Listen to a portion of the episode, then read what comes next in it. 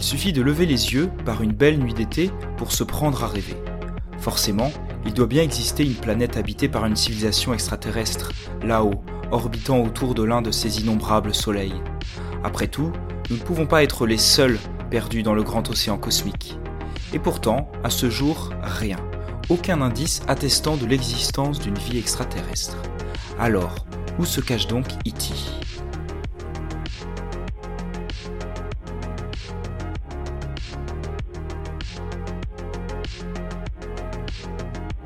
Salut Isabelle Salut Vincent, ça enregistre Ouais, ça enregistre, ouais. Ah merde, ça enregistre depuis tout à l'heure. Ah ouais, ouais, ouais. Merde. Bah non, mais je vais pas laisser, c'est pas grave. On reprend. On reprend. Salut Isabelle Salut Vincent Alors aujourd'hui, on fête euh, officiellement les 50 ans des premiers pas de l'homme sur la Lune. Donc je propose qu'on ne parle pas du tout de ça. Parce que du coup, on va en entendre parler partout dans les médias, euh, par des gens qui en parleront euh, beaucoup mieux que nous. Et tout aura été globalement, euh, globalement dit. Du coup, euh, c'est le dernier podcast avant les vacances. Ouais, Peut-être même que le temps de faire le montage et tout ça, euh, on sera déjà à la rentrée. Mais j'espère pas. peut-être. Et du coup, on va parler de E.T. Ça, c'est un thème cool parce que les gens adorent. Donc, euh, E.T., c'est c'est un peu putaclic. Tout le monde va vouloir euh, écouter l'épisode. donc, on va gagner plein d'auditeurs. Ou peut-être pas du tout. Yes. Mais en fait, on va pas tout à fait parler de E.T. l'extraterrestre. On va plutôt parler de euh, où est E.T. Comment ça se fait qu'il y a toujours pas eu de, de contact avec des civilisations extraterrestres. euh? Alors, je sais pas si toi, déjà, personnellement, tu crois aux, aux extraterrestres. Parce que c'est un peu la question euh, qui revient souvent. Je suis assez ouverte sur la question. Je, je laisse une porte ouverte. Après, je me pose pas trop non plus la question. S'ils existent, c'est bien. S'ils existent pas, ben... Tant pis. Ben voilà, si on se rate, eh ben on se ratera en beauté, quoi. Ah ouais, ce serait triste de se dire qu'on est, euh, qu'on est seul dans l'univers, quoi. Ça veut dire qu'effectivement, si on disparaît, du coup, il y a plus aucune vie, quoi. Y a plus rien. Bon, ce serait dommage. C'est la fin. Bah ouais.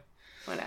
Et pour commencer, on va parler de la, de la taille de l'univers et on va rappeler un petit peu euh, où on est placé dans l'univers. Voilà.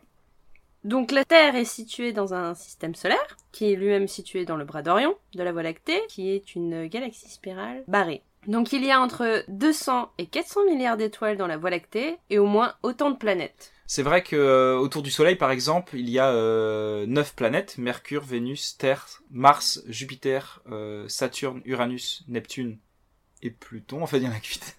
Ah, il y a vache. huit planètes, voilà. Tu t'en rappelles bien Et les sept nains, ça va Tu t'arrives à... Bah, en fait, je m'en souviens parce que j'ai un, j'ai un moyen mémotechnique, c'est euh, Me voici toute mignonne, je suis une nouvelle planète. Euh, Et cette phrase, tu prends la première lettre de chaque, Me voici toute mignonne, donc Me, M, donc c'est Mercure, Voici, V, c'est Vénus, T, la Terre, euh, Mars, euh, etc., etc. Bon voilà. Mais du coup, il y a que huit planètes, mais c'est vrai qu'on n'est pas certain qu'autour de chaque euh, étoile, il y ait des, ait des planètes. Il y a aussi des planètes qui, qu'on appelle des planètes errantes, c'est-à-dire qu'elles sont situées en dehors des systèmes solaires. Elles n'orbitent autour d'aucune étoile, peut-être parce qu'elles en ont été éjectées, par exemple. Voilà, donc rien que dans notre galaxie, ouais, on estime qu'il y aurait euh, au moins du coup 400 milliards de, planètes. Alors un milliard, c'est vrai que c'est un chiffre euh, qui est pas facile à se représenter. Euh, c'est un chiffre qui est vraiment énorme et c'est un chiffre dont on n'a pas besoin au quotidien et qui est trop énorme pour qu'on puisse le concevoir de manière raisonnable. Du coup, j'ai été chercher une petite une petite métaphore. Et on va prendre du coup un exemple de, comptage. Euh, Pour compter jusqu'à 1000, euh, à raison d'un chiffre par seconde, il faut environ euh, 16 minutes. D'accord? Donc c'est-à-dire que dans 16 minutes, il y a euh, 1000 secondes. D'accord? Euh, 1 million de secondes maintenant, c'est euh, environ 11 jours et demi. Donc euh, il faudrait 11 jours et demi pour compter jusqu'à 1 million de secondes. Et donc 1 milliard, on se dit, bah instinctivement, ouais, ça doit être, je sais pas, peut-être une, cinquantaine, une centaine de jours peut-être. Ben non, il faudrait 31 ans et demi pour compter jusqu'à 1 milliard à raison d'un chiffre par seconde. Et donc du coup, 200 milliards, il faudrait 6200 ans. Donc en fait, les, les milliards, très vite, on arrive dans des, dans des choses qui sont, euh, qui sont vraiment démesurées. 200 milliards ou 400 milliards d'étoiles, c'est vraiment, vraiment, vraiment beaucoup. Donc dans deux ans, j'aurai un milliard de secondes. 31 ans et demi. Ouais, ouais, c'est ça, exactement, ouais, on peut raisonner comme ça. ah ouais, c'est vrai qu'on pourrait compter comme ça, ouais. Du coup, ça donne l'impression d'avoir une durée de vie beaucoup plus, euh, beaucoup plus importante que Ouais. ce qu'on a en réalité, ouais. Euh, la Voie lactée est voisine d'une autre grande galaxie, appelée Andromède, et d'un cortège d'une cinquantaine de galaxies à la taille plus réduite. C'est un groupe de galaxies. faut savoir que d'ici quelques milliards d'années, euh, la, Voie lactée et Andromède, euh, elles vont se rassembler pour ne former qu'une seule galaxie, qui s'appellera, je crois, Milcomeda, mais a priori, nous ne serons plus là pour, pour le constater. Mais genre, euh, est-ce qu'on sentirait quand même des secousses Non, alors si... Fusion Non, eh ben non, en fait, on sentira rien et euh, les étoiles sont tellement éloignées les unes des autres dans les galaxies que ça sera un changement qui a priori euh, n'occasionnera euh, rien de rien de particulier. D'accord. Mais d'ici là, il y aura même plus de soleil en fait. hein, Il y aura, il y aura plus rien du tout. Ah Donc, oui, ouais. c'est loin. Voilà, donc euh, on parle d'une époque que nos petits enfants n'auront pas à, à connaître. Du coup, ce groupe de galaxies est lui-même aggloméré auprès d'un millier d'autres galaxies, aux formes, tailles et couleurs variables, séparées les unes des autres par le vide. Cet ensemble est appelé un amas de galaxies. Et cet amas de galaxies lui-même, il est aggloméré dans une espèce de, de super amas qui contient environ euh, 10 000 galaxies. Et dans notre cas, il s'appelle le super amas de la, de la Vierge. Donc la Terre est située dans ce, ce super amas de, euh, d'environ euh, 10 000 galaxies qui chacune contiennent euh, euh, des centaines de milliards d'étoiles. Euh, lui-même est contenu donc dans un ensemble encore plus grand surnommé l'Aniakea, c'est le cousin d'Ikea, Ouais. ce qui signifie en polynésien horizon céleste immense, un demi-milliard d'années-lumière de diamètre, 100 000 galaxies avec chacune des centaines de milliards d'étoiles et de planètes.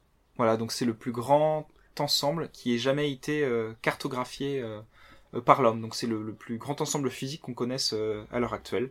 Mais donc tout ça, c'est toujours un, détail à l'échelle de, l'univers observable. L'univers observable, en fait, c'est l'univers qu'on peut, bah, qu'on peut observer tout simplement depuis la Terre. Donc, dans, l'univers observable, il y a environ 200 milliards de, galaxies, et chacune de ces galaxies contiennent à leur tour euh, des centaines de milliards d'étoiles autour desquelles orbitent euh, des centaines de milliards de, de planètes. Euh, le nombre d'étoiles dans l'univers observable, il est difficile à estimer, il est au moins de 10 puissance 23, donc ça veut dire un 1 suivi de 23 zéros, donc c'est un très grand nombre. Là pour compter, il faudrait euh, des milliards de vies, j'imagine. Et au-delà de l'univers observable, donc au-delà de, de, de, de cette sphère autour de la Terre, eh ben on ne sait pas ce qu'il y a, on est, on est incapable de le dire. Peut-être que l'univers est infini, peut-être qu'il ne l'est pas. Vu tous ces chiffres, forcément, on peut pas être seul. Bah, c'est ce qu'on a envie de se dire intuitivement, ouais, c'est clair. Pourquoi on serait les seuls? Pourquoi on aurait été privilégiés euh, Si les conditions sont réunies pour que la vie euh, éclose sur Terre, ces conditions, elles ont dû apparaître ailleurs. La cloche? Les cloches Ouais. Oh, mais c'est pas grave, ça fait un petit côté rustique.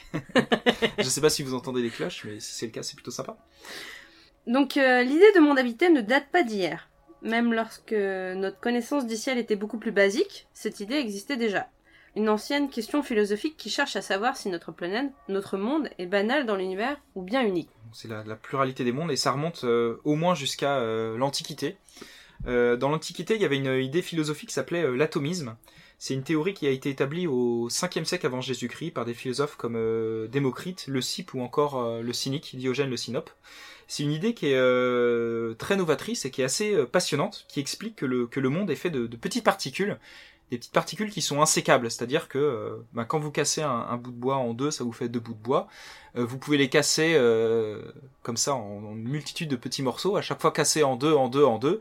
Les philosophes atomiciens de l'Antiquité expliquaient qu'au bout d'un moment, bah, vous avez des, petites particules que vous ne pourrez plus casser et qui fondent vraiment le monde et qui s'appellent des, atomes. Euh, et que les atomes, donc, ils peuvent se, déplacer et s'assembler entre eux pour former euh, tout ce qui nous entoure. Pour résumer cette doctrine, donc c'est un peu tout est dans tout, c'est-à-dire que ce qui forme l'être humain, comme ce qui forme une table ou des fientes d'oiseaux, c'est la même chose, c'est des atomes, mais qui sont simplement assemblés d'une manière ou, d'une autre.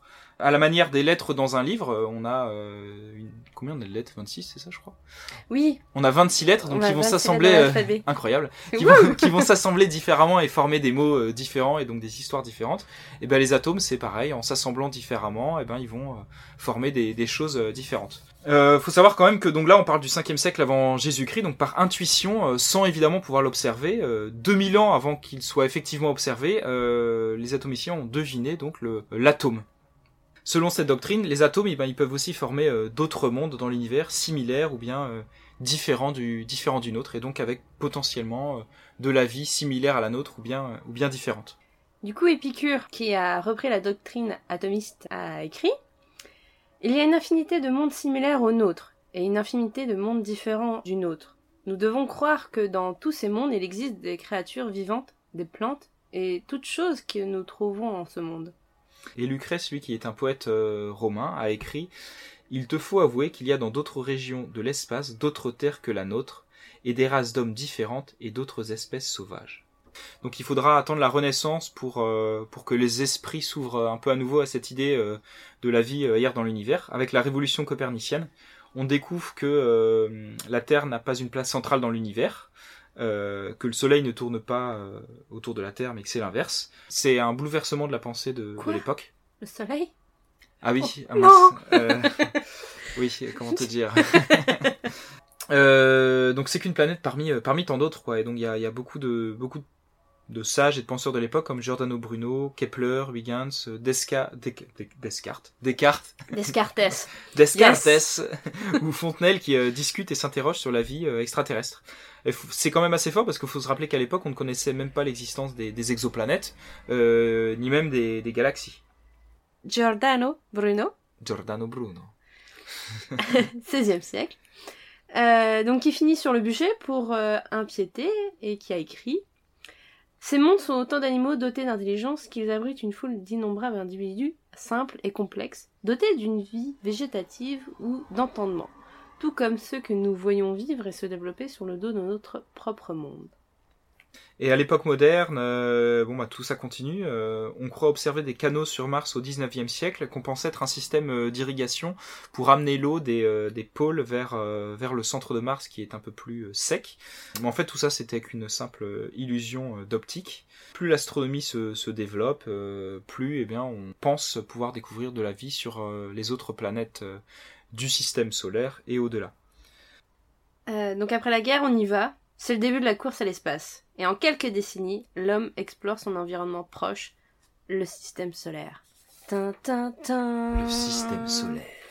Bah ouais, mais c'est vrai qu'on a vite été déçus en fait. Euh, euh, les débuts de, de l'exploration spatiale montrent que la Lune, euh, Vénus euh, et Mars surtout, qui était un grand espoir, sont des mondes qui a priori sont inhabités et complètement inhospitaliers. Il n'y a pas de vie intelligente, il n'y a pas de végétation, il y a même a priori pas de vie microbienne. Il y a, y a rien du tout. C'est vrai qu'il y, a- il y a une lubie un peu sur Mars parce que il y a le terme de martien Ah ouais, qui ouais, est ouais. rentré dans le langage courant. Mais par contre, des extraterrestres sur la Lune, on les appelle Les sélénites. les sélénites. Ouais, les Bah, sélénites. Ouais, ça a Je sais disparu. pas, euh, tu dis pas, eh, dis donc, je crois aux sélénites. Ouais, c'est ça. Que, ouais. eh, dis donc, je crois aux martiens. Ouais, parce que les Martiens, on garde quand même ça et on se dit que peut-être même si euh, même s'il n'y a pas eu de vie aujourd'hui, il y en a peut-être eu une par le passé, donc on Mm. cherche à découvrir ça. Et même une vie aujourd'hui, euh, il y a des scientifiques encore très sérieux qui, qui y croient. Et euh, il y a certains indices, notamment la présence de méthane, qui est un gaz principalement d'origine biologique sur Terre, qu'on détecte sur Mars. Et on a encore du mal à, à savoir pourquoi. Donc c'est pour ça qu'il y a encore des, euh, des, des, des rovers euh, qui seront envoyés euh, dans les années euh, qui viennent avec l'objectif de découvrir ou bien une vie passée ou bien même une vie présente aujourd'hui. Mais on parle quand même que de microbes, quoi. On n'est pas sûr du tout, quoi. On a, on a qu'un espoir qui est absolument minimum, quoi. On perd pas espoir. On prend un Mars et ça repart. Ouais, voilà, c'est ça l'idée. Puis on a des programmes emblématiques, même si euh, ils n'ont pas encore donné de, de résultats. Il y a par exemple le programme SETI pour euh, écouter les ondes radio euh, qui nous proviennent de l'univers. Il y a les fameuses plaques qui ont été envoyées sur les sondes Pioneer et Voyager, des, des plaques. Le disque d'or, là, le Golden. Ouais, le Golden Record, où Ouais. dessus on a mis des, des, alors des instructions déjà pour comment lire ce, ce disque, et puis dessus il y a des sons qui viennent de la planète Terre. Euh, il y a des images aussi, je crois. Il y a des schémas de notre euh, place dans le De dans l'univers, de où on est situé. parti, ouais, je crois Ouais. que c'est ça. Donc en gros tout pour nous trouver et venir nous atomiser la, la, la gueule. C'est sur la plaque pionnière qu'il y a le dessin d'un homme et d'une femme. L'homme fait salut, et puis la femme à côté, elle est. Je sais plus si c'est Pioneer ou Voyager, mais c'est une des deux en effet. Ouais, c'est une des deux. Euh, Il y a eu aussi le message radio euh, d'Arecibo.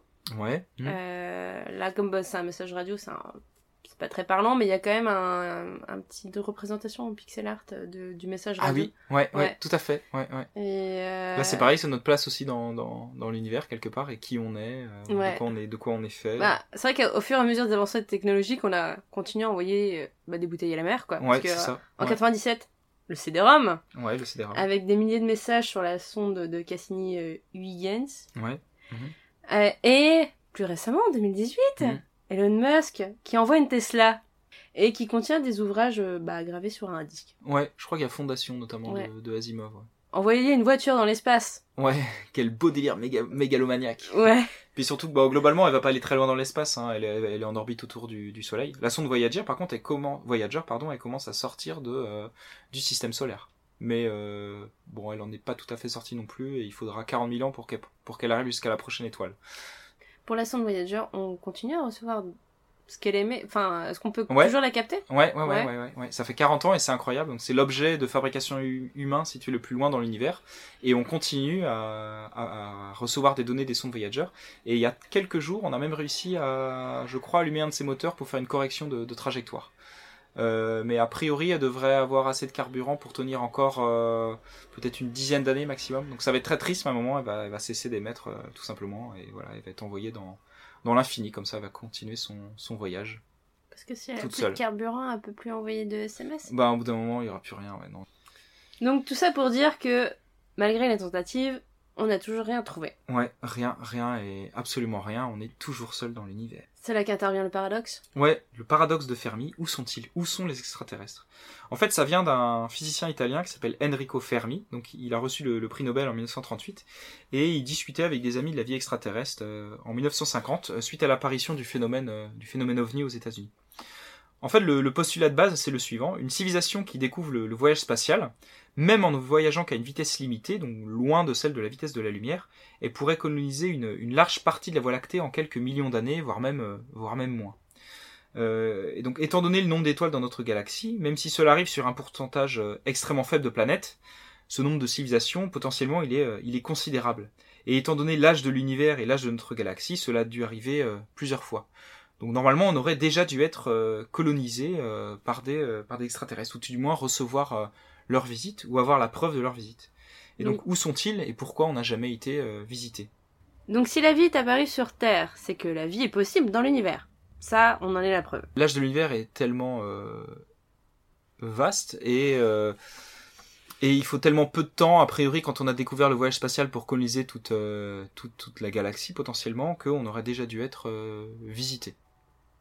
On a déjà, eu un- une notification, une nouvelle demande d'amis Facebook. Voilà, venu de Alpha, du Centaure euh, ou une autre euh, ou une autre étoile. Bon bref, l'être humain est sur Terre depuis quelques millions d'années, grand maximum. Depuis 300 ans, on est dans ce qu'on peut appeler une ère industrielle. Depuis 50 ans, euh, on a commencé l'exploration de, l'espace. Donc basé sur ces chiffres, on peut estimer que bah, très rapidement, si en tout cas on parvient à quitter la Terre, on sera capable euh, d'aller sur les étoiles euh, voisines euh, du Soleil et ensuite d'essaimer comme ça à travers, à travers la galaxie. Donc on aurait déjà dû être visité normalement si on s'en tient en tout cas assez, assez statistique. Donc la question en tout cas c'est pourquoi? Pourquoi on n'a jamais été visité? Alors c'est un paradoxe qui est très très célèbre, qui a été abondamment débattu euh, dans la science, euh, mais aussi dans la science-fiction. Il y a des centaines, euh, des milliers d'articles, il y a des centaines de solutions possibles qui ont été établies, et on va en énumérer certaines. Il y en a qui sont sérieuses, il y en a qui sont fantaisistes, il y en a d'autres qui sont simplement amusantes, et il y a certains scientifiques qui refusent tout simplement d'affirmer que c'est un que c'est un paradoxe. Voilà. Donc du coup, les réponses du paradoxe. Trois types de solutions. 1. Ils sont là. 2. Ils existent mais n'ont pas encore communiqué. 3. Ils n'existent pas.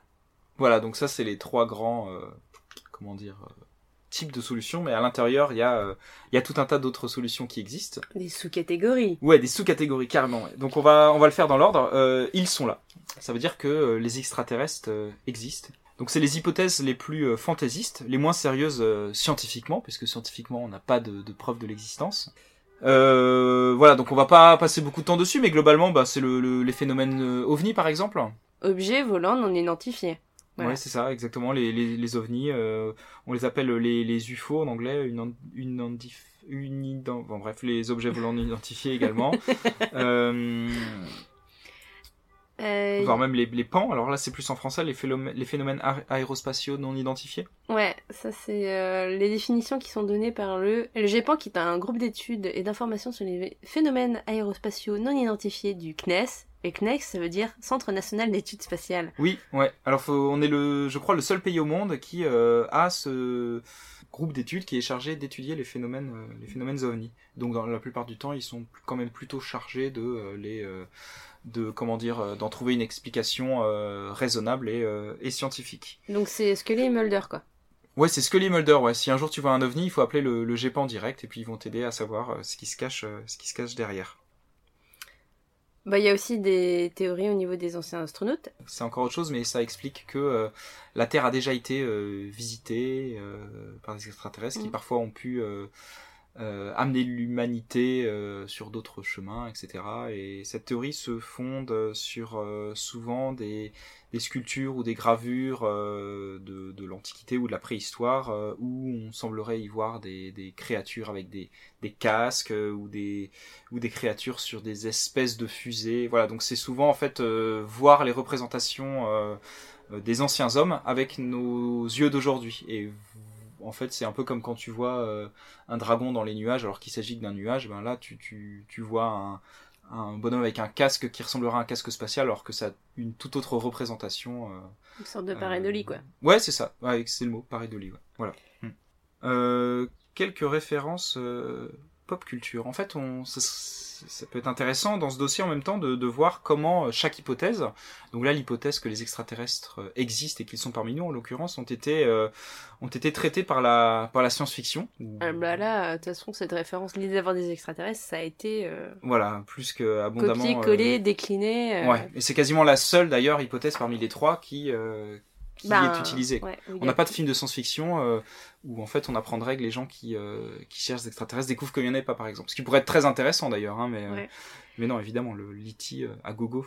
Ouais, donc il y a eu un quelques-uns. Ouais, il y en a, y a un peu de tout au niveau des genres. Donc bah déjà il y a la, bah là il y a la satire sociale. Donc là c'est le film de Carpenter, Invasion Los Angeles en VF ou The Live en VO.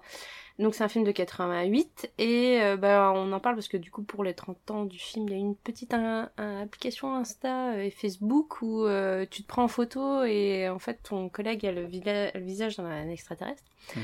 Donc le film c'est euh, bah, en fait une satire sociale dans le sens où les extraterrestres c'est représentent la société de consommation et que quand le, le héros met ses lunettes de soleil quand il voit des publicités il voit obey donc c'est là que mhm. Obey, mhm. où on a tous, tous vu cette marque-là, enfin cette représentation-là de Obey, ça vient de mhm. ce film-là. D'accord, je savais pas. Donc euh, bah, c'est très intéressant. C'est par contre euh, le personnage principal est joué par un catcher, donc c'est pas non plus, il a pas des qualités d'acteur. D'accord. Ouais, mais c'est culte. Très développé. C'est c'est culte. Après ça c'est un peu rétro. Ouais, c'est un, peu vieilli, mais, comme tout bon film de, Carpenter. C'est ouais, c'est quand même euh, c'est vachement bien et euh, du coup dès qu'il met ses lunettes de soleil, il voit le visage euh, bah, des extraterrestres qui sont parmi nous. D'accord.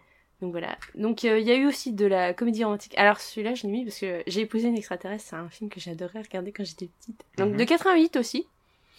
Donc comme le film de Carpenter. Donc là c'est ah comment ça s'appelle? Kim Basinger qui est mhm. une extraterrestre. En fait, grosso ah modo, euh, euh, il y a un... Ah, j'ai oublié le nom de cet acteur, mais c'est un des SOS fantômes qui envoie un signal et le réceptionne. Elle a 48 heures pour empêcher ses supérieurs de détruire la Terre, je crois. Ok.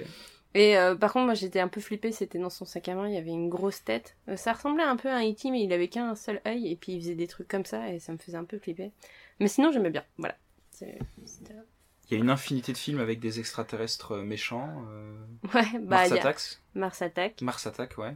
Euh... Alors, du coup, moi, je l'ai vu un an après. Ouais. Ah ouais, en 97 Ouais. Ah, il fait un peu peur. Hein. Je me faisais garder. Et puis, en fait, il y en avait un qui a dit Ah, j'ai une cassette, elle est trop bien. c'est Mars Attack. Ouais. C'est une satire aussi, quand même. Ouais, c'est une satire aussi. Mais euh, après, j'ai eu plaisir à le revoir. Ouais. Puis, au niveau des méchants, il y a eu ben, Alien de Ridley Scott. Mm. Euh, il y a eu bah, Independence Day, bon, aussi parce qu'il y a Jeff Goldblum qui est trop cool. Voilà. Euh, il y a euh, La guerre des mondes. Ouais. De Spielberg. De Spielberg, mais aussi ceux qui ont été faits avant. Il y a Predator, Cloverfield. Ah, Cloverfield, j'avais oublié celui-là. Ouais, Cloverfield. Mais ouais, c'était une bonne surprise au cinéma. Ouais, c'était sympa, ouais. Life, Origine inconnue. Ouais. Et tant d'autres, et tant d'autres, et tant d'autres. Ouais, là, il y en a euh, plus tard de, petits, de petits bonhommes verts qui, viennent, euh, qui sont mm. pas gentils. Mm-hmm. Euh, du coup, il y a la version gentille. Ouais, il y en a beaucoup des, des, des séries, des films où l'extraterrestre est gentil.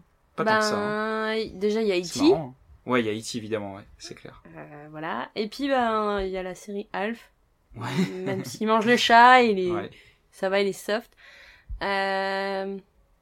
Euh, en gentil, euh, bah si, en gentil, il y a aussi en, comédie, il y a Paul, qui a pas eu, il y a, il y a si longtemps. C'est plus, euh, ben, par contre, c'est plus une version, les extraterrestres, c'est les geeks, quoi. Mhm. Comme quoi, on fait Mhm. dans tous les milieux sociaux, on Mhm. fait dans le geek, voilà.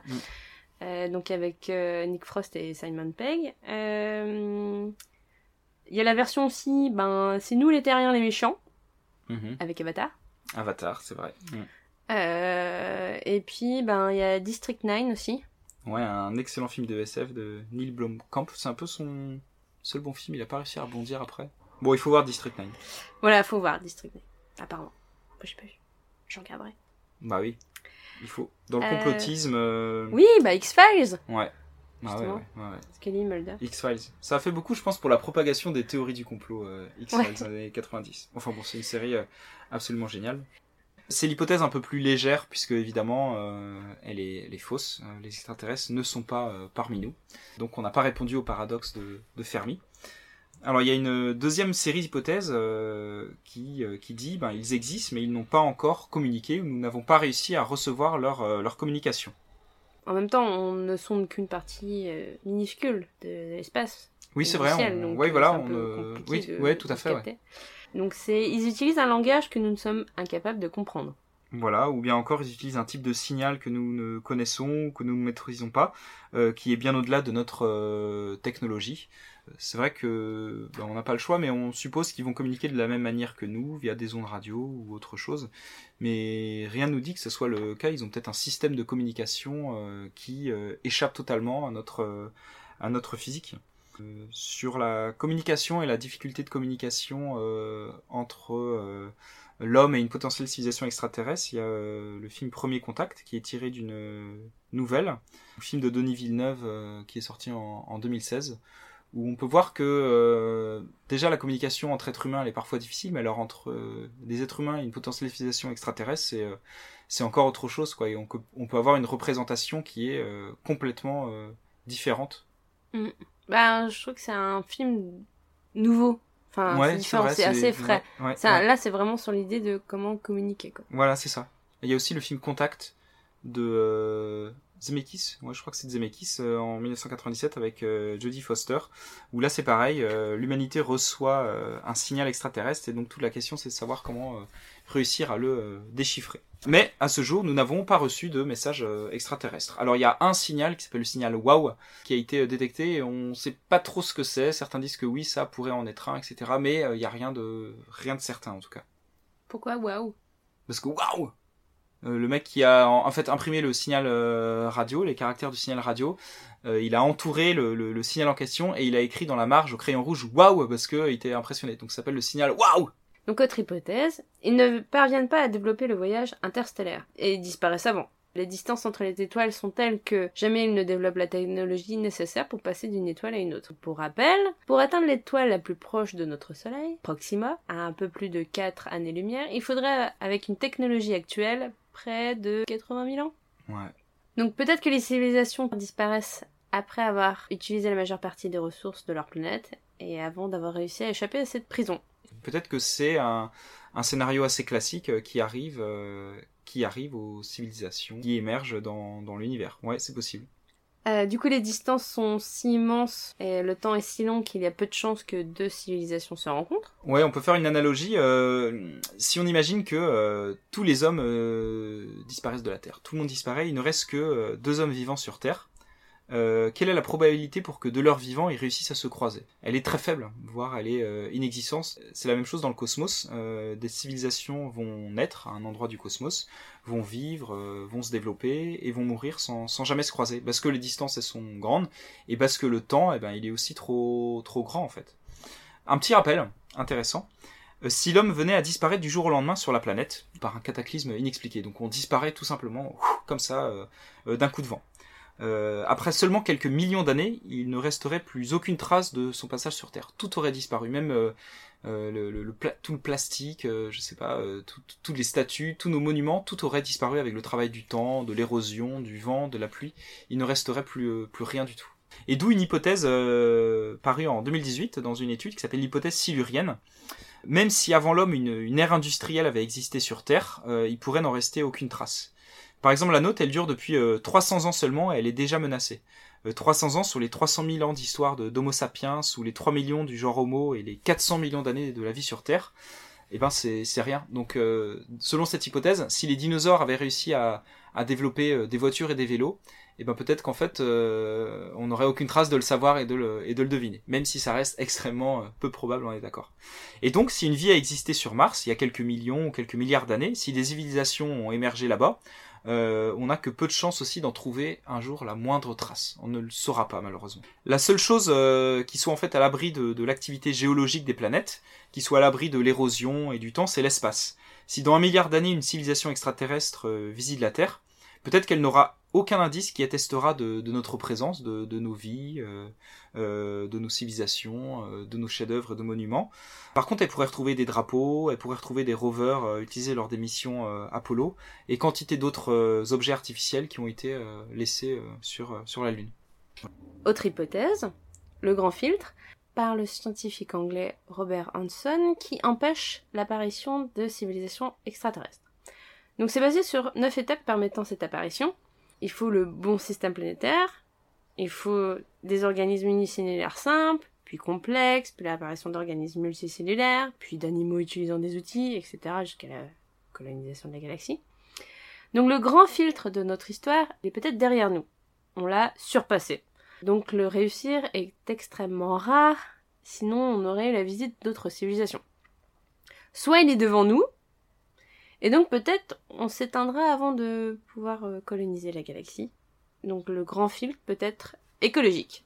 Alors, il y a une autre hypothèse que, que j'aime bien, moi. euh, J'en avais fait un article sur Dans la Lune. C'est l'hypothèse du, du zoo. Elle a été établie en 1973 par un scientifique qui s'appelle John A. Ball, qui explique que nous sommes euh, peut-être une sorte de réserve naturelle qui a été euh, laissée à l'écart par une civilisation extraterrestre avancée, que nous ne serons jamais en mesure de découvrir, de détecter, parce qu'ils ne le souhaitent tout simplement pas. Bernard Werber qui avait fait une pièce de théâtre là-dessus, je crois. Ouais. Nos Oui. amis les humains, c'est ça? Ouais. Ouais. Oui, il prenait deux humains, il les mettait dans un. Enfin, je l'avais- je l'ai lu, mais j'ai pas grand souvenir. Et pour moi, il les mettait dans une dans une pièce où ils Ouais. peuvent rien voir à l'extérieur, D'accord. mais ils sont observés. Et j'ai découvert qu'il y avait eu un film. Ouais, il paraît Et que c'est très... pas Ben, de terrible. toute façon, la pièce de théâtre, je crois qu'elle est pas terrible, mais je crois que le film ne l'est pas mieux. Ouais. Et donc, euh, du coup, voilà. Mais c'est vrai que le zoo humain, c'est un truc qui est vachement développé. Il y a- même dans la série euh, Steven Universe, il y a, il y a un moment là-dessus. D'accord. euh, Ouais. Où, euh, en fait, euh, il y a un élément extraterrestre qui a son propre zoo. Mhm. euh, donc, c'est le zoo humain de Pink Diamond. Et puis voilà. Mhm. Alors il y a une autre hypothèse proche, c'est celle de la quarantaine cosmique. Nous sommes mis en quarantaine en attendant de parvenir à un stade de technologie ou moral suffisant. Donc euh, peut-être pour éviter aussi à nos gardiens qu'ils aient une, une influence quelconque, que ce soit positif ou négatif. Ouais, c'est ça. Euh, Il y a la version euh, agressive de la quarantaine cosmique euh, par le cosmologiste Edward Harrison. Le voyage interstellaire, il est si complexe que la plupart des civilisations s'éteignent avant d'avoir les ressources nécessaires pour pouvoir l'envisager. Et si malgré tout, par chance, euh, une civilisation euh, y parvient, eh ben, elle est éradiquée par la potentielle civilisation leader de la galaxie, qui aurait rapidement noté ses velléités de, colonisation spatiale. C'est une sorte de mesure euh, hygiénique qui serait destinée à prévenir l'expansion trop vaste d'un d'une civilisation, d'un pathogène, pourrait rapidement devenir trop gourmand en ressources, parce que l'énergie finalement, elle est, limitée dans la Voie lactée. Donc il y a une autre hypothèse aussi proche, celle de l'interdit, émise notamment par le grand euh, Carl Sagan. Il existerait donc une sorte de pacte galactique entre les civilisations qui interdirait la prise de contact ou la colonisation avec des planètes déjà peuplées. Et puis une dernière hypothèse proche, euh, c'est celle de l'apartheid cosmique, euh, qui explique que les civilisations extraterrestres euh, nous observent et nous accompagnent dans notre évolution, sans toutefois se manifester euh, ouvertement, tels des tuteurs venus d'ailleurs. Ils exerceraient notamment leur influence au travers des religions ou en se faisant autrefois passer pour, pour des dieux par exemple. Donc là, on sort quand même un petit peu de la science pour s'approcher quand même de la, de la science-fiction. Pas si tu te de la fin de Men Black 1. Si, si, un jeu de billes. la, la Voie lactée n'est qu'un... Ah oui, c'est vrai. Ah, euh, ah, c'est vrai que c'est intéressant ça comme, euh, comme hypothèse et qui aurait pu être euh, cité dedans. Ouais, là c'est clairement ça- de la science-fiction. Ouais, à la fin de Men in Black 1, il y a une espèce de zoom qui se fait sur... euh, Enfin, de zoom arrière, c'est-à-dire qu'on voit la Terre, le système solaire, euh, l'univers, enfin la galaxie, puis euh, l'univers tout entier. Et on découvre que l'univers tout entier, c'est qu'une bille dans un jeu de billes auquel jouent des espèces de du coup de créatures cosmiques euh, gigantesques, c'est ça. Et Ouais. chaque bille, c'est une espèce de, euh, de d'univers en fait quoi d'univers Ouais. différents quoi Euh, il y a des articles qui sont parus euh, là-dessus mais là pour le coup quand même pas très sérieux mais qui expliqueraient que peut-être que l'univers tout entier ne serait que l'atome d'une créature extraterrestre euh, et certains font parfois le rapprochement euh, en expliquant que euh, la répartition de l'énergie dans l'univers ça pourrait euh, rappeler le, le- un cerveau en fait la forme d'un d'un cerveau on ne serait qu'un finalement qu'une euh, qu'une toute petite particule dans un Mhm. univers qui nous dépasse encore plus enfin bon là on est dans la Ouais. dans la métaphysique euh, Ça fait un peu la théorie de la... la mise en abîme, quoi. ouais c'est ça ouais ouais ouais ouais ouais les poupées matrioshka quoi Ouais. Bon voilà. Euh, Il y a une hypothèse pour parler d'un roman de SF chinois qui s'appelle La forêt sombre. C'est le deuxième tome d'une trilogie. Euh, le premier c'est euh, Le problème à trois corps. C'est de la RDSF chinoise, c'est euh, très sympa. Ça raconte la prise de contact entre l'humanité et une civilisation extraterrestre qui s'appelle les, les Trisolariens. Ils sont à la recherche d'une nouvelle planète, euh, ces types-là, et donc ils, ils ont envoyé une flotte de vaisseaux destinés à anéantir l'humanité. Le voyage y prendra quatre siècles. L'humanité le sait, et donc tout l'objet de cette trilogie de romans, c'est euh, comment se préparer à ce combat. Sachant qu'ils sont bien plus avancés que nous, on a quatre, euh, siècles pour se préparer. Alerte spoiler, je vais spoiler euh, comme un porc ce, deuxième tome. Son titre fournit une, solution au paradoxe de, Fermi. Donc je vais citer ce que dit un des personnages du, livre. Il raconte Une fois qu'une civilisation a maîtrisé une technologie au-delà d'un certain seuil, l'expansion de la vie dans l'univers devient terrifiante. Par exemple, prenons la vitesse de navigation humaine actuelle. Dans un million d'années, la civilisation terrestre pourra occuper la totalité de la galaxie. Un million d'années, à l'échelle cosmique, c'est court. Et donc du coup, d'après ce, roman, euh, pour toute civilisation, exposer sa présence dans le cosmos, c'est dangereux. Euh, si une civilisation en détecte une autre, elle n'a aucun moyen de savoir si elle est bienveillante ou malveillante. S'ajoute euh, la suspicion, amplifiée par les difficultés de communication euh, euh, inhérentes aux, distances. Si je veux communiquer avec une autre civilisation, ça va prendre beaucoup de temps pour que le message soit envoyé. Il sera pas forcément bien compris. La réponse me parviendra aussi après beaucoup de temps. Peut-être que la réponse sera à son tour, mal interprétée. En clair, dévoiler son existence à une autre civilisation ou la laisser survivre, c'est une attitude dangereuse. Il, il reste donc qu'une seule option, c'est la détruire. D'où le titre du livre. Le cosmos, c'est une, c'est une forêt sombre où rôdent des civilisations qui fusillent à, à la main, euh, tâchent de rester silencieux et de se glisser entre les arbres, prêts à dégainer dès qu'une cible euh, passe à sa portée.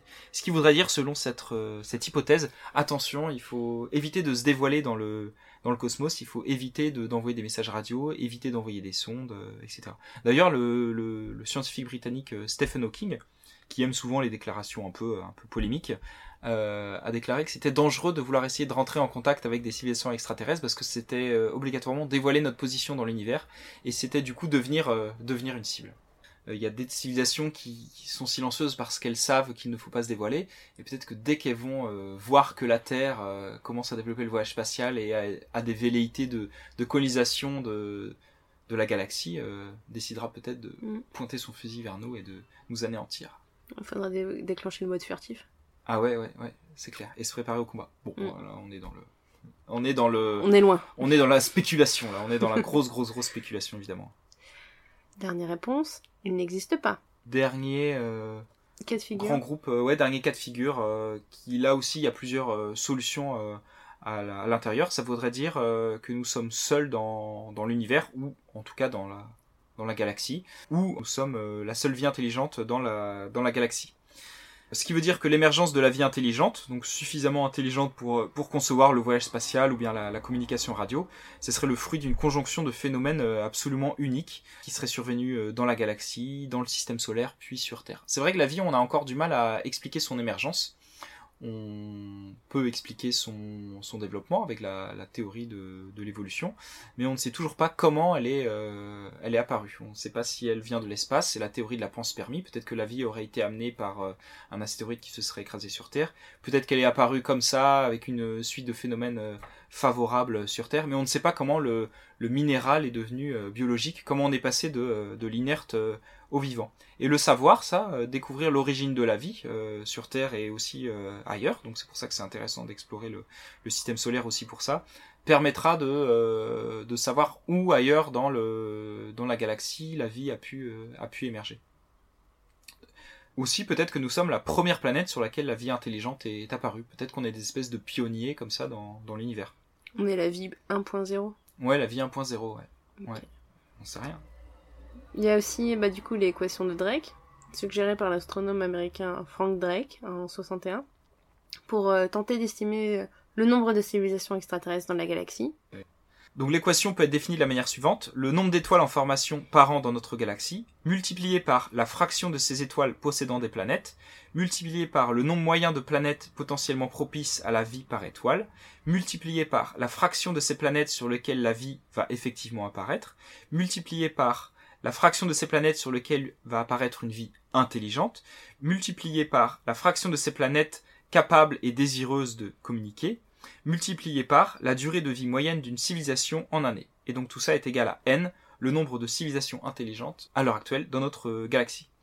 Donc il est difficile de s'accorder sur ces, sur ces chiffres, euh, sur leur potentielle valeur. Certaines de ces phrases, hein, de ces paramètres, on est capable de les estimer, mais pour d'autres c'est encore euh, impossible évidemment.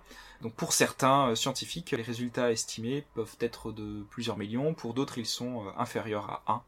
En tout cas, l'équation de Drake ne va pas nous, nous aider à euh, résoudre le paradoxe de Fermi, à expliquer pourquoi il n'y a pas de, de, vie intelligente qui est communiquée euh, avec nous euh, à l'heure actuelle.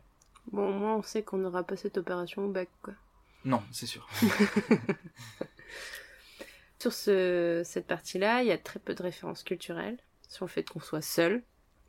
Donc, ben, c'est un scénario ben, soit peu envisageable ou ben, trop difficile à aborder. Ouais, peut-être même que ben, c'est ce qu'on vit actuellement, quoi. Ouais, c'est ça, c'est ce qu'on vit actuellement finalement. Donc toutes on les est dans l'idée euh, qu'on est tout seul, quoi. Voilà, on est tout seul, ouais, c'est vrai. Et puis peut-être que une...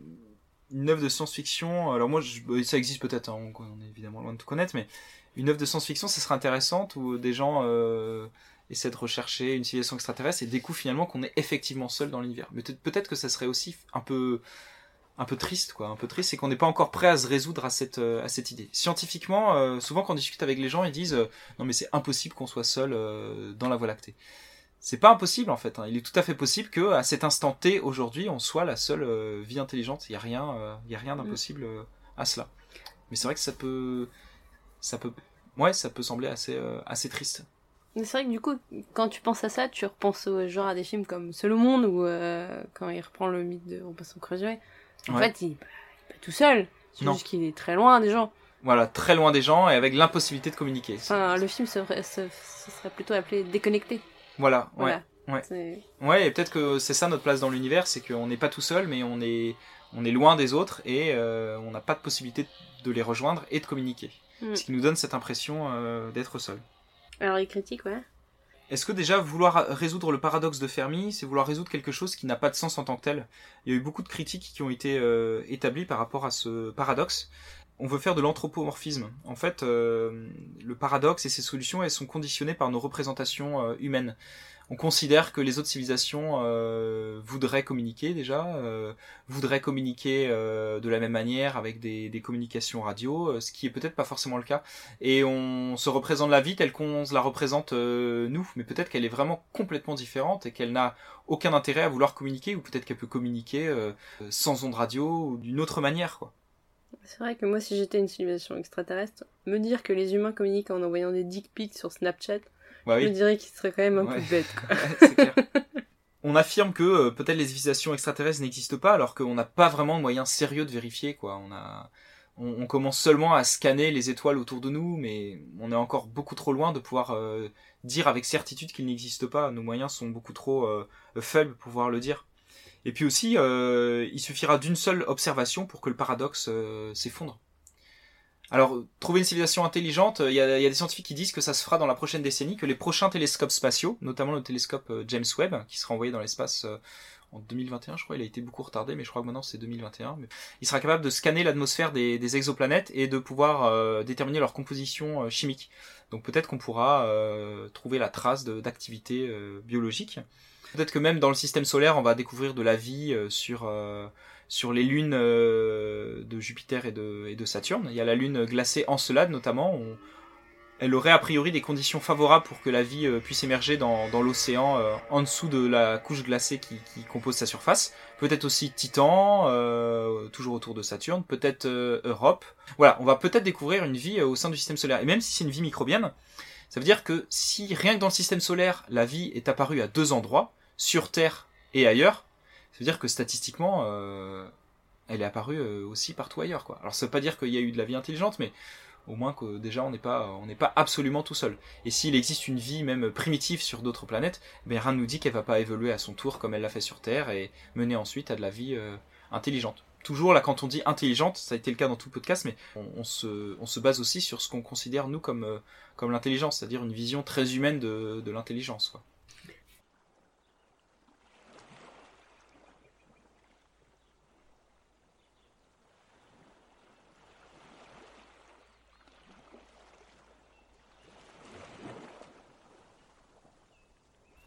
Tes recommandations culturelles pour cet été? Ouais, pour cet été, alors euh, pour cet été, je sais pas trop si ce que je vais dire, honnêtement, ça sera des choses à lire, euh, à lire sur la plage. Euh, là, je suis en train de lire euh, actuellement un roman de l'auteur américain Greg Egan qui est paru en 97 qui s'appelle Diaspora. C'est de la hard SF, c'est-à-dire que c'est compliqué, c'est vraiment très très ardu, faut vraiment s'accrocher, mais c'est fascinant et du coup il va tellement loin dans des, dans des délires, que ce soit sur le transhumanisme, sur le voyage dans l'espace, que ça en devient vraiment euh, très très très très très vertigineux. Donc euh, voilà, c'est son premier roman, donc euh, qui vient d'être traduit en français aux éditions je sais plus quoi. Diaspora, il faut lire. Alors ce qui est bizarre, c'est qu'il y a de, je sais pas que- ce que si c'est le cas en version originale, je pense pas, mais il y a de l'écriture inclusive dedans, des, des pronoms Yel et tout ça, c'est très Ah, particulier. non. Ouais, bref, c'est le cas dans les furtifs aussi, hein, tu vas voir. C'est vrai Ouais, moi personnellement, mince. ça me sort complètement du truc. Ah, je, je trouve ça hyper compliqué, euh, l'écriture Ouais, inclusive, alors il n'y a pas de points et tout ça, hein, mais c'est juste les pronoms, euh, il y a des yel, euh, comme ça, enfin bref. euh, Déjà, euh, pas conjuguer tout ça, c'est Ouais, compliqué. ouais, alors. ouais. Bon, ça m'a surpris. Euh, sinon, deuxième recommandation, euh, Black Hole, que tu m'as gentiment prêté. Euh, une bande dessinée américaine de Charles Burns. Plusieurs tomes qui, ont- qui sont parus entre 95 et 2005. Mais désormais, l'intégrale est disponible aux éditions euh, Delcourt. Donc c'est un style très particulier, c'est une BD en noir et blanc qui se passe durant les années 70 euh, où il y a une, une espèce de maladie sexuellement transmissible transmissible, ouais, une MST qui s'appelle la crève, euh, qui se transmet comme ça entre adolescents qui découvrent euh, en même temps euh, du coup les, les- la sexualité, qui ont leurs premiers, euh, leurs premiers émois. Donc ça se passe dans les années 70, donc il y a aussi beaucoup de drogue, c'est du psychédélisme noir en fait. Et du coup l'époque des années 70 c'est bien choisi parce que c'est vrai que les années 60 on se représente souvent comme le psychédélisme heureux, les couleurs, etc. Et les années 70 au contraire c'est un peu le, le bad trip, le retour quoi. Euh, euh, les années 70 ont démarré, on dit souvent, avec, euh, avec le concert des Stones à Altamont où un noir s'est fait, s'est fait poignarder par un Hells Angels, je crois, ou bref par quelqu'un. Euh, et donc du coup ça a signé la fin du psychédélisme heureux et tout est devenu beaucoup plus, euh, beaucoup plus sombre, que ce soit dans la, dans la, dans la musique, euh, où du coup aussi ben, beaucoup de gens sont, sont morts d'overdose, euh, Jim Morrison, etc.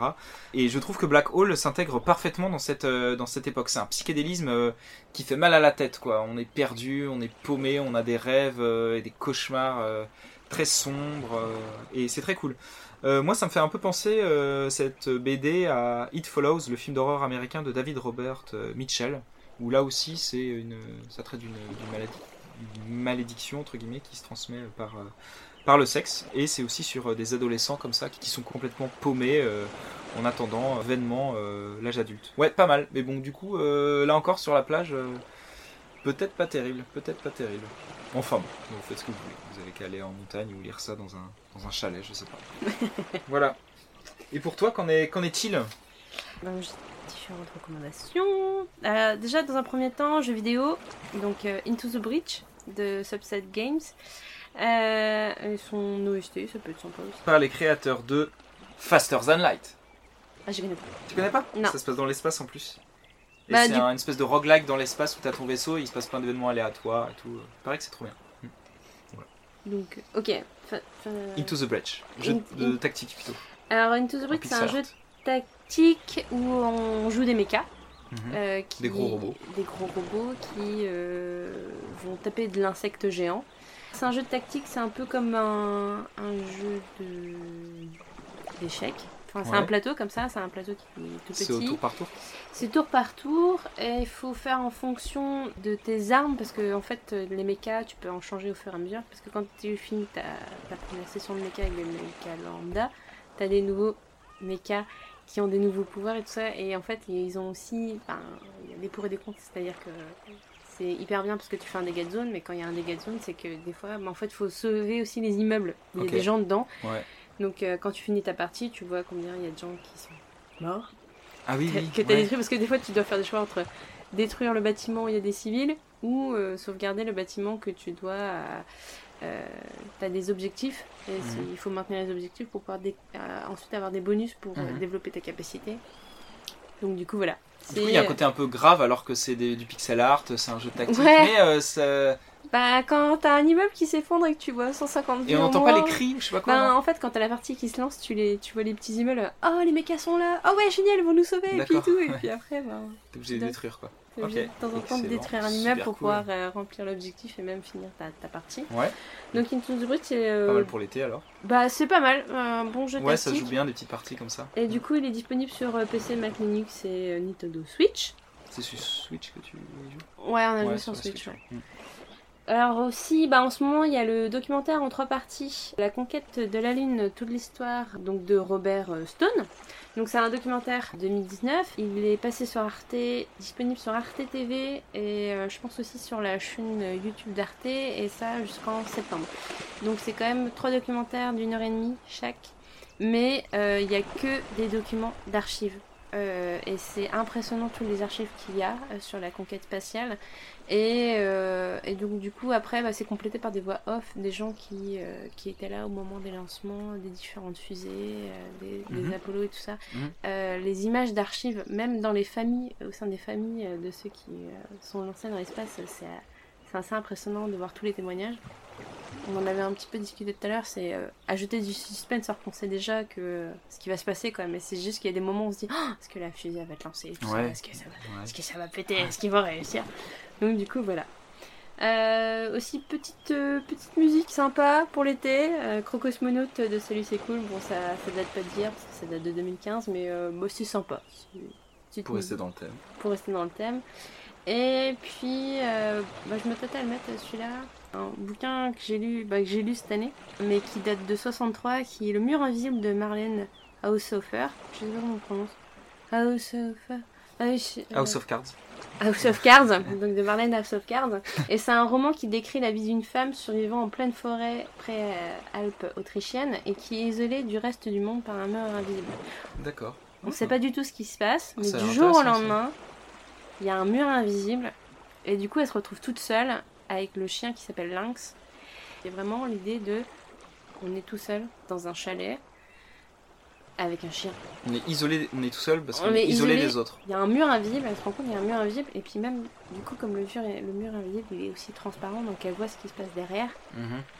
et justement il se passe rien. Ah d'accord. Il y a eu une adaptation euh, de ce bouquin en film en 2012 et qui respecte assez bien le bouquin parce que du coup j'ai d'abord vu le film et après j'ai lu le bouquin et, euh, et c'est vrai que le bouquin détaille un peu plus de ce qu'elle voit au travers du mur. Ok, c'est cool. Bon, Donc euh, voilà. On disait tout à l'heure, il y a Evangelion euh, ou Evangelion à ma- à mater sur Netflix là. Ouais, c'est arrivé là. Et en sachant aussi qu'il y a eu une annonce euh, il y a pas si longtemps qu'il y aurait une suite de films. euh, En animé du coup. Ouais. Ouais. Et euh, non, il n'y a pas de live action encore pour le moment. Hmm, Peut-être qu'il y en a eu, je sais pas. pop, pop, pop, pop, Peut-être je me qu'il y suis- en a. ouais. Sinon, il y a un film de SF euh, qui est aussi sorti sur Netflix, euh, I Am Mother, euh, qui se passe dans un futur post-apocalyptique où l'humanité a disparu et où une petite fille est élevée par un, androïde, une espèce de robot. voilà, c'est sympathique, mais comme beaucoup de productions Netflix, et Netflix, il y a un pitch de base qui est intéressant, mais pour mener vers pas grand-chose en fait. Ouais. Bah, Mm. comme euh, tous les courts-métrages de Love, Death and Robots. Ouais, voilà, ouais, ouais, c'est ça. Y a, il y a Formellement, c'est. à boire et à manger, quoi. Surtout. Ouais. Enfin, Esthétiquement, c'est cool, mais euh, bon. pas terrible. Ouais, c'est voilà. Au final, euh, on en garde pas grand chose, quoi. Moi, j'attends septembre pour le prochain Shaun the Sheep avec un extraterrestre. Lula, t'as pas vu la bande-annonce? Non, j'ai pas vu. Ah. Bah, ça, voilà. Il y, a un, Wait and see. il y a un extraterrestre qui arrive dans la ferme. Ok. Et, je D'accord. tourner au taquet. ouais. Alors là, il y a aussi le prochain film de. C'est James Gray, c'est ça euh, Ad Astra? Oui, avec euh, Brett. Brad Pitt. euh, ouais. Avec aussi euh, Tommy Lee Jones. euh, J'espère qu'on peut s'attendre à un grand film de science-fiction. En tout cas, je l'attends avec, avec impatience. Voilà. Bon, ça fait déjà un bon programme pour, pour cet été. Ouais, puis même pour la rentrée, quoi. Ouais, pour la rentrée aussi, ouais. Hmm. Bon, je sais pas quel thème on va aborder à la rentrée. On verra bien. Bon, on se laisse l'été pour réfléchir. Ouais. Bon, bah très bien. Et ben écoute, euh, merci pour toi. Merci pour tout. merci. pour tout. Merci pour toi aussi. Merci à toi pour tout. Et puis euh, n'oubliez pas de lever les yeux et qui sait, peut-être que vous verrez des trucs euh, bizarres, des lumières. Peut-être qu'on pourra enfin résoudre ce bordel de paradoxe de Fermi. Ouais. Et être un peu plus près des étoiles. Ah, on, pourra- on va finir par ça comme ça. Si, si, trop tard, c'est bon, on a trouvé l'idée.